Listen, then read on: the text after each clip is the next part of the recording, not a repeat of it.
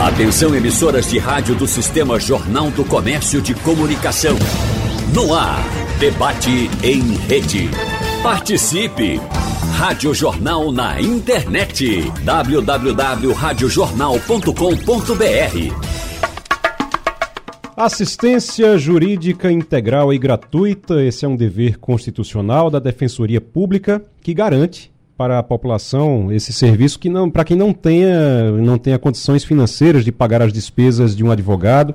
Essa gratuidade abrange honorários advocatícios, periciais e custas judiciais ou extrajudiciais.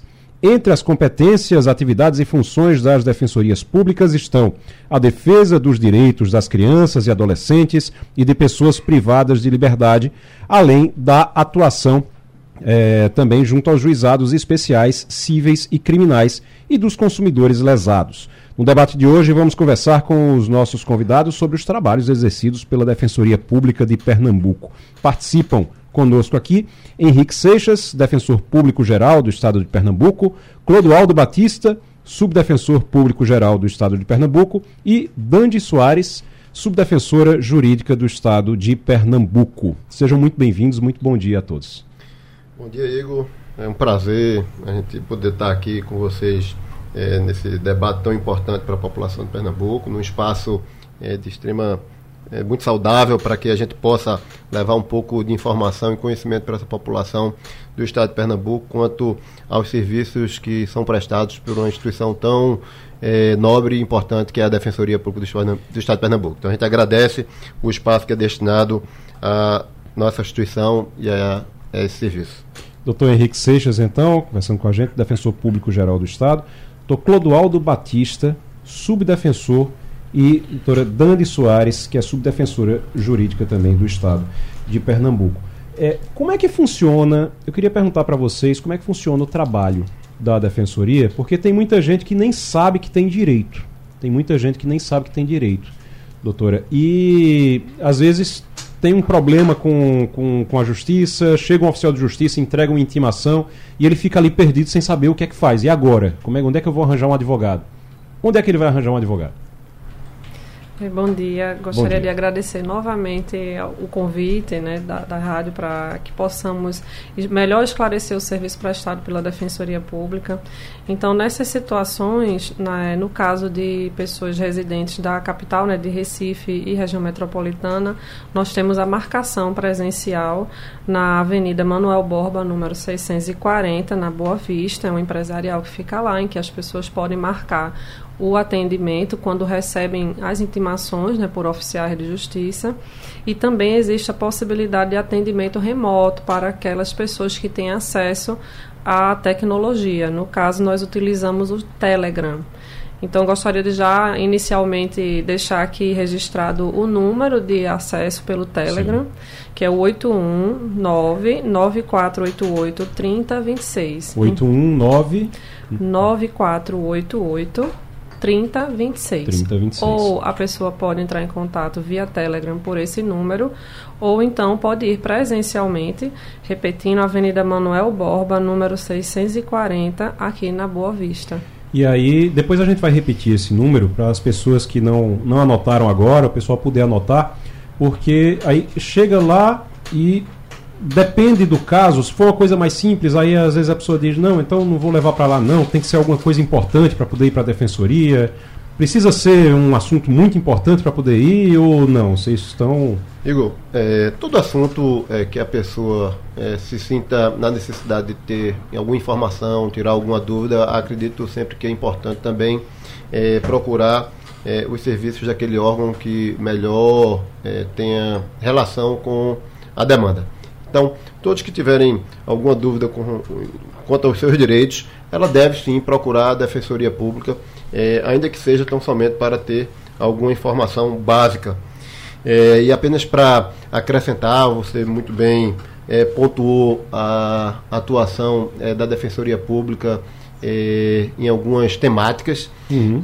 e aí até para fins de dados, para que a gente possa levar para aí nossos ouvintes essas informações, é, a gente pode é, dizer que a Defensoria Pública hoje tem uma normativa interna que se chama de resolução é, que prevê o atendimento da população que ganha até quatro salários mínimos é, na sua família. Certo. Então, essas são as pessoas que são alvo é, do atendimento. Isso é a renda familiar, então? É, é, pode ser individual ou a renda familiar. Dentro, certo. se estiver num composto familiar. Se a morar então, sozinha, até quatro, até quatro salários, salários mínimos. mínimos ela se morar se utilizar. Até quatro pessoas que recebem cada uma recebe um salário mínimo também também podem também se pode se utilizar se utilizar dos serviços da defensoria uhum. e, e, esse dado se a gente levar em consideração hoje a renda da população pernambucana então seria potencial é, usuário do, dos serviços quase 93% da população pernambucana. Uhum. Então você vê que é um quantitativo muito grande da população é o potencial 93? Usuário. 93. 93%. Então, que é potencial o usuário é, uhum. da Defensoria Pública. Isso a gente é, traz esse dado e ele é relevante para que a gente entenda é, que é, quanto mais defensores tivermos em suas localidades, com certeza público para atender nós teremos, dada essas circunstâncias. Então, é, o primeiro dado que fica é esse, dizendo da, da qual seria o regramento com relação à capacidade econômica para ser atendido pela Defensoria. Mas não somente a capacidade econômica é levada em consideração, por dois motivos. Um, que a pessoa pode receber mais de quatro salários mínimos e ter sua renda comprometida. Né?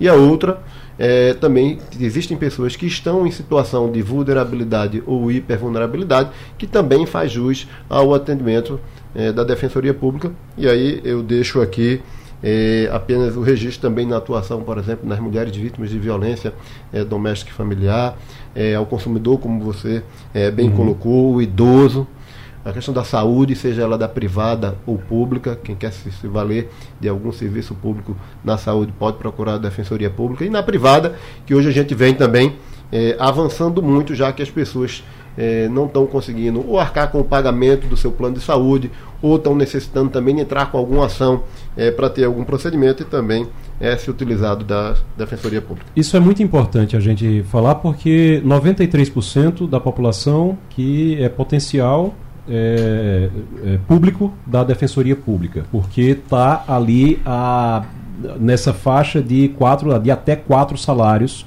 mínimos dentro de casa.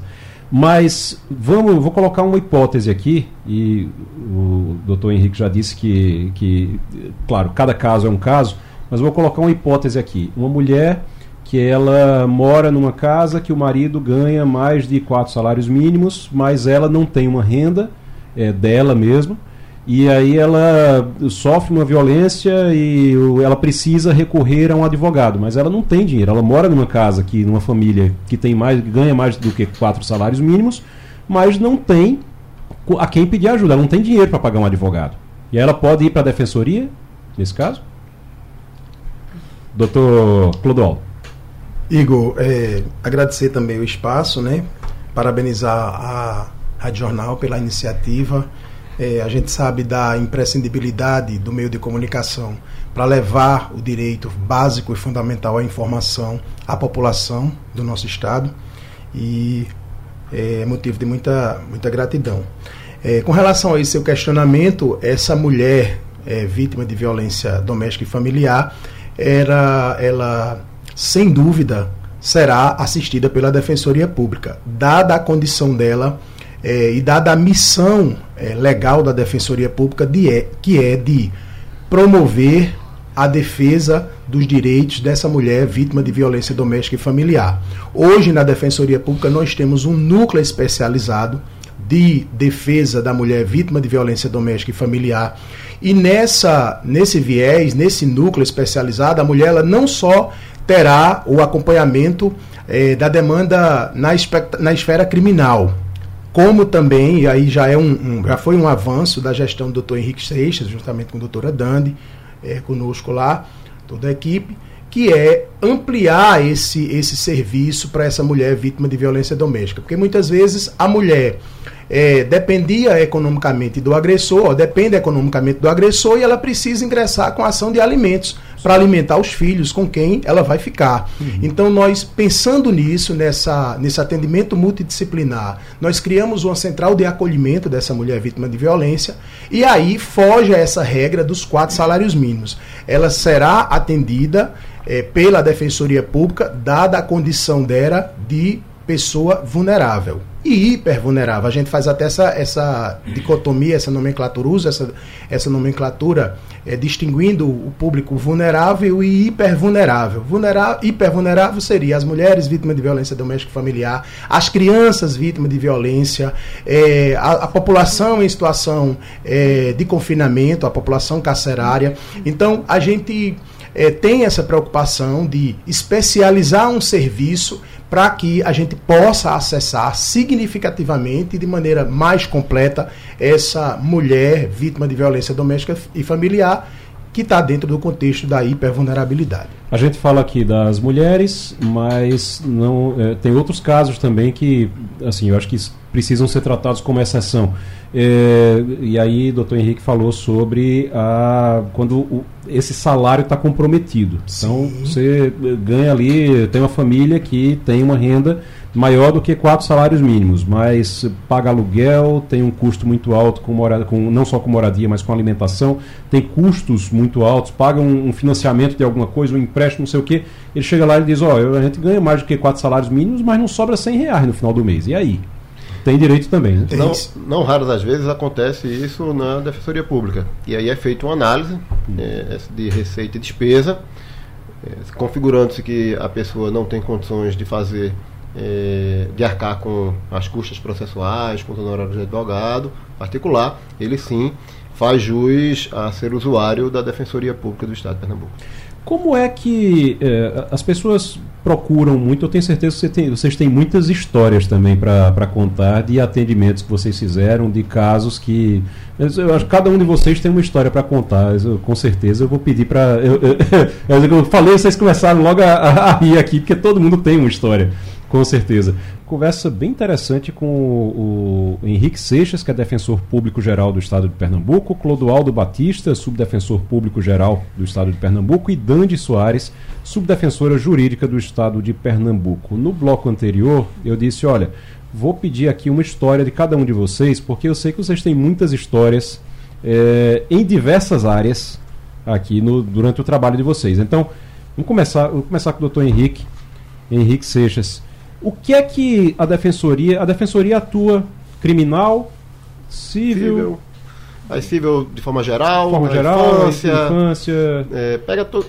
É, Igor, excelente pergunta, muito pertinente, é, porque é, aqui a gente até conversando um pouco, a gente sempre imagina que a Defensoria Pública ela tem como missão principal, vamos assim dizer, defender é, alguém que esteja respondendo a algum processo criminal. É, mas que na verdade é, essa eu acredito que seja, acho que uma função secundária ou terciária da Defensoria Pública. A atuação maior é justamente na área civil. Né? E quando eu digo área civil, engloba diversas matérias, né? Como nós estávamos falando aqui logo no início, é um consumidor, é um idoso, uhum. é uma mulher é, é, que foi vítima, né? A mulher, defendendo na, na, verdade a mulher, ali representando aquela mulher, é, atuação é, na infância, enfim, a gente tem uma atuação, um leque de atuação muito grande numa questão é, do núcleo de terras e habitação e moradia que nós temos, que é uma atuação específica é, para as ações de reintegração de posse, de uso capião. O pessoal que está que tá ali, que chega o oficial de justiça e diz, ó, vocês vão ter que desocupar aqui, vamos embora todo mundo. E aí eles podem recorrer à Defensoria Pública para saber se tem direito de ficar, se tem que sair mesmo, pode fazer isso. Pode fazer de forma coletiva isso. também? Pronto, nós temos lá uma subdefensoria de causas coletivas que é para atuar nessas demandas onde envolvam é, uma maior é, quantidade de pessoas. Então, quando você até pensou aqui para a gente trazer um caso, eu gostaria justamente de trazer é, um caso meu particular. Eu estou na Defensoria Pública desde 2010.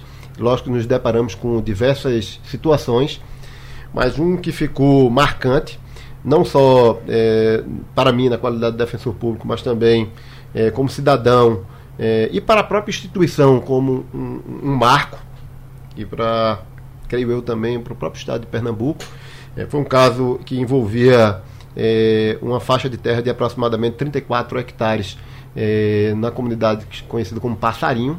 Né?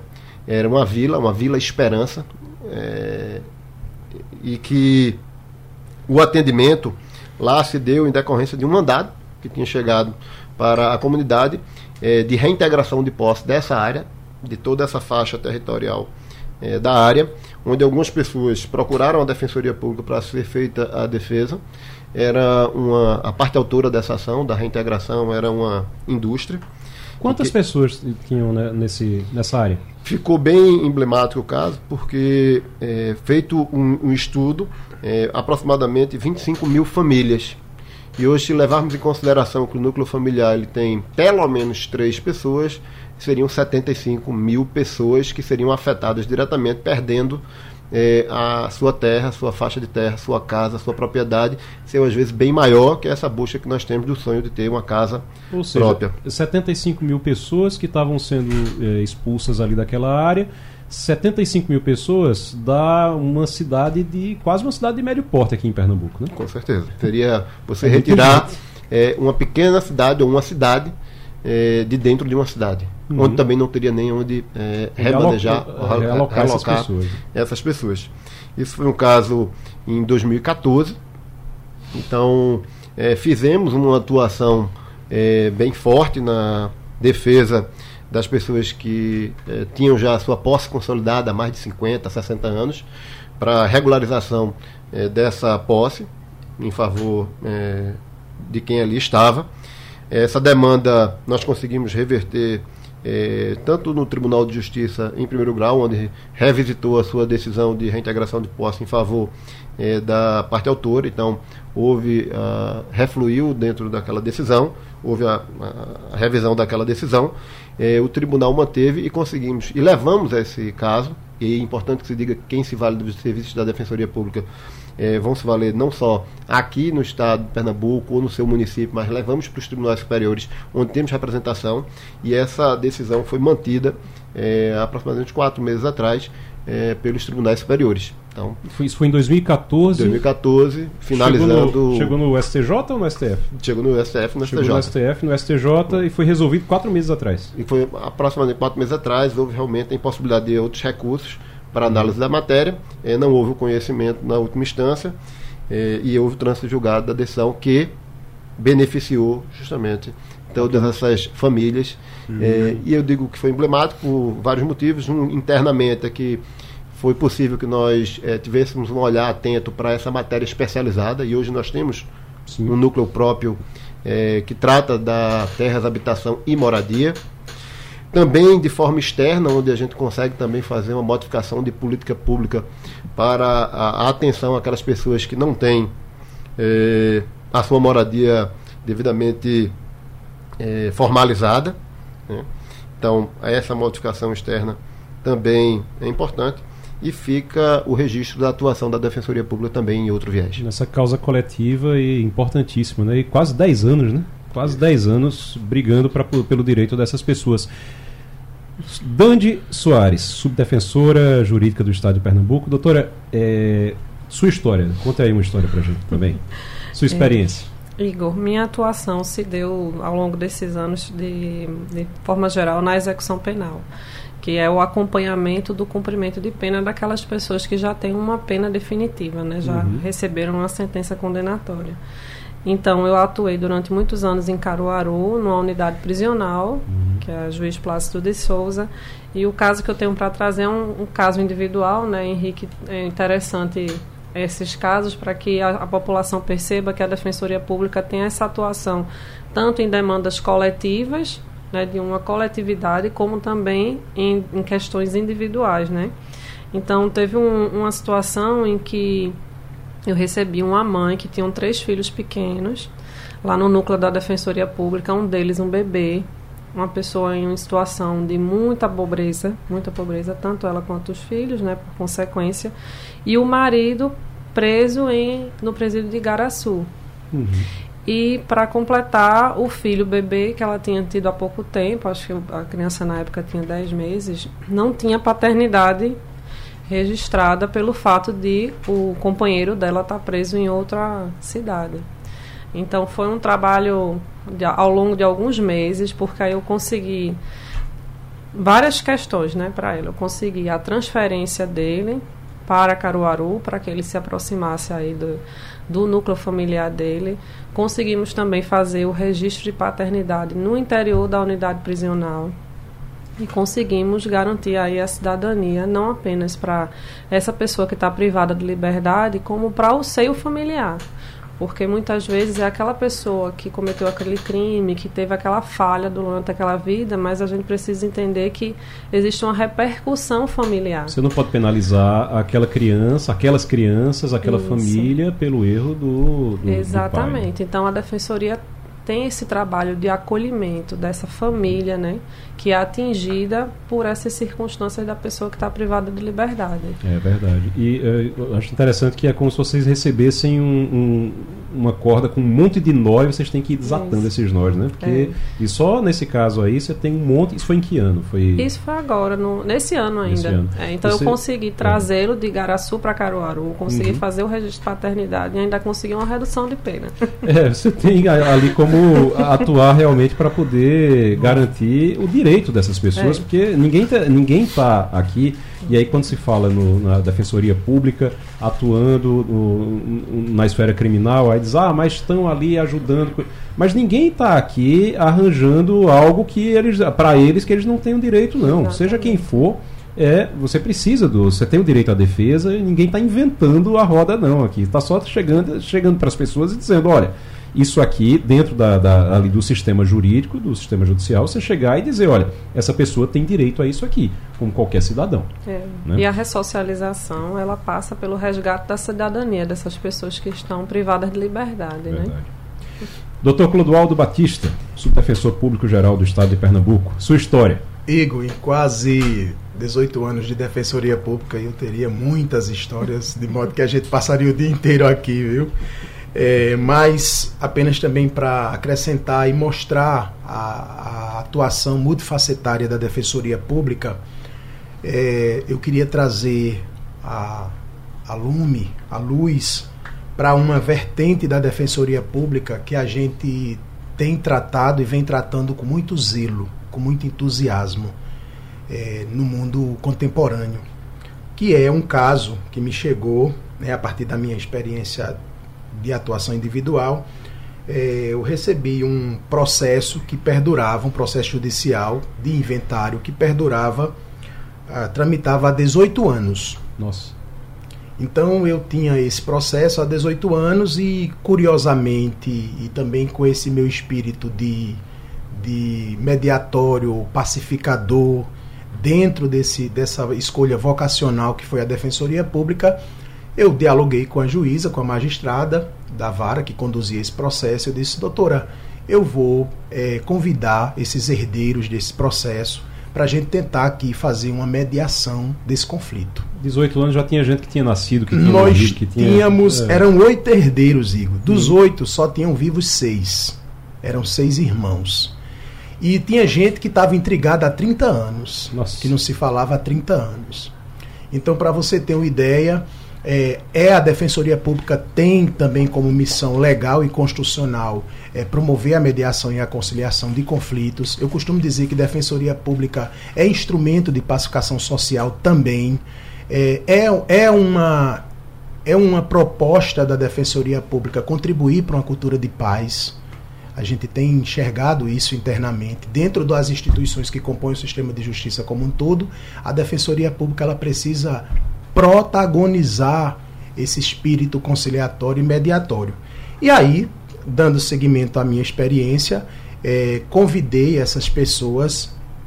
É, infelizmente, só existiam seis herdeiros dos oito. E eu comecei a fazer aquele acolhimento na sala da defensoria, é, fazer aquela o retrato de todo quando os pais deixaram aquele patrimônio, não era com a intenção de promover é, conflito entre os filhos, muito pelo contrário, era torná-los, é, deixá-los numa situação é, mais favorável, mais, é, é, mais independente. E aí a gente começou esse processo de desarmar todo mundo, utilizando um pouco da técnica da mediação que nós utilizamos e conseguimos chegar a um acordo, né, a uma conciliação, a uma mediação, na verdade, porque a gente na mediação é, deixa que as partes encontrem uma solução para aquele conflito, é diferente da conciliação, que a gente uhum. meio que conduz. E aí, de maneira que, resumindo essa experiência extremamente feliz na minha vida, a pessoa mais jovem, o herdeiro mais jovem, tinha 68 anos. Terminaram todos se abraçando, se emocionando, e nós chegamos a uma resolução pacífica desse conflito que durava 18 anos no Poder Judiciário. Então, essa é uma experiência que a gente precisa. E a partir daí, dessas nossas experiências, porque o que a gente relata aqui são experiências cotidianas, nós começamos a pensar também na política institucional. O que é que a Defensoria Pública pensa enquanto protagonizadora de política institucional? Em razão disso, a gente criou e temos hoje na Defensoria Pública uma subdefensoria de mediação e conciliação de conflitos. Porque a gente entende que a Defensoria Pública é instrumento de pacificação social, deve ser a instituição do sistema de justiça que deve fomentar a cultura de paz entre as pessoas. No mundo tão violento, no mundo tão egoísta, no mundo tão é, dissonante, a gente precisa compatibilizar esses sentimentos e fazer com que as pessoas elas se utilizem da autocomposição. Eu ia perguntar a vocês, não vou mais, mas eu ia perguntar a vocês se vocês gostavam do que vocês faziam. se vocês tinham realmente vocês estavam satisfeitos, vocês eram felizes com o que vocês faziam.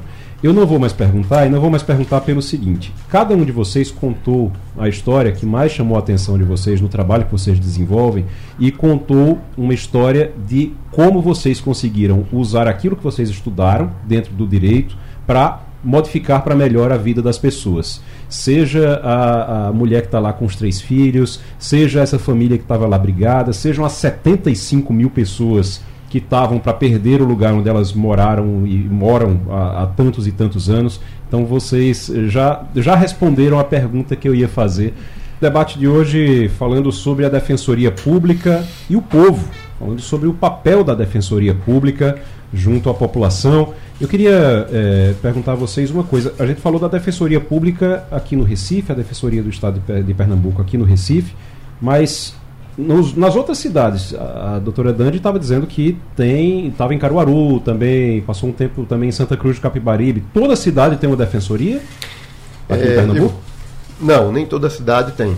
A gente primeiro tem que fazer um recorte, porque nós temos 184 municípios no estado de Pernambuco mas apenas 133 é, tem hoje a necessidade de ter a presença de um promotor, de um juiz e também deveria ter um defensor. Então são 133 comarcas. Certo. Dessas 133, a defensoria hoje consegue cobrir é, 91 comarcas. Então estamos aí é, sem ter a presença, a presencialidade de um defensor público nessas outras comarcas é, porque nós somos apenas 314 defensores para todo o estado de Pernambuco. Então, há uma necessidade de que a gente ocupe todas essas comarcas também, até porque existe uma emenda constitucional federal, a número 80, onde prevê, né, determina que se tenha um defensor público em cada comarca. Infelizmente, é, essa determinação ela se venceu, é, que era no espaço de oito anos, em junho do ano passado. Então, a gente precisa é, avançar é, nesse descumprimento de uma emenda constitucional federal, que é de ter um defensor é, em cada comarca. Tem concurso previsto? Nós temos o concurso, já temos é, é, homologado, já temos a fila de espera, é, necessitamos do orçamento para que a gente possa é, ter os defensores ocupando esse espaço tão importante de acesso à justiça à população desses municípios que não estão sendo atendidos presencialmente, é, e a única coisa que nós podemos para tentar reduzir um pouco dessa é, dificuldade que eles têm é de ter um atendimento hoje de forma é, de um núcleo digital que foi é, instalado na Defensoria Pública para acompanhar os processos judiciais que estão em curso. Mas ainda é muito precário porque a defensoria é muito mais do que isso, é acesso efetivo à cidadania e à justiça. Mas se a pessoa estiver numa cidade é, que não tenha a defensoria e for para pega um, um ônibus é, lá no interior, pega muito aquelas a Toyota, pega lá a lotação. E vai para uma cidade que tem a defensoria, ela pode ir lá e pedir e, e, pedir apoio de vocês. Ela pode ser atendida e vai ser atendida se ela houver esse deslocamento. É, um, infelizmente também é importante que se diga que as pessoas às vezes não têm sequer a condição de conseguir se deslocar até uhum. um, um, núcleo da defensoria que é dentro da sua própria, uhum. é, dentro do seu próprio município. É, então a gente tem que efetivamente estar presente, mas independente se a pessoa se deslocar, estará lá presente Uhum. E dentro dessas ações, como eu digo, da presença da Defensoria, é importante que temos outros eh, programas muito importantes na instituição, a exemplo do casamento coletivo, que recentemente nós fizemos um aqui para mais de 500 casais, fizemos em Igaraçu para mais de 200 casais, quer dizer, a gente precisa eh, expandir essa atuação. Eh, nós temos o setor também eh, de resolução administrativa das questões de investigação de paternidade com a realização de exame que é custeado pela Defensoria Pública não só é, em processos que estão em andamento, então é a Defensoria Pública que arca com, com o custo desses exames, mas também de forma extraprocessual, onde a gente pode resolver as demandas é, dali da mãe, do filho, do suposto pai, evitando um desgaste familiar para ter ali a sua paternidade é, confirmada ou não, e outros direitos, a de visita, guarda, regulamentação é, é, dessas visitas, é, dos alimentos tão importantes para a manutenção, enfim, uma gama de atuação, né, atendimento da população de rua, é, registro tardio das pessoas que podem depois se beneficiar é, de, alguma, é, de algum benefício federal para receber algo ou estadual. Uhum. Então, muitos serviços que podem ser levados em favor da população e essa presencialidade é fundamental para que isso ocorra. Que bom. E tem, eu queria só a gente repetir, eu prometi que a gente ia repetir doutora Dandi. O endereço aqui no Recife e também o Telegram, né? Pelo Telegram também as pessoas podem fazer contato com a defensoria. Esse, o Telegram serve também para as outras cidades ou, ou só para o Recife? Serve para as outras cidades também? Sim.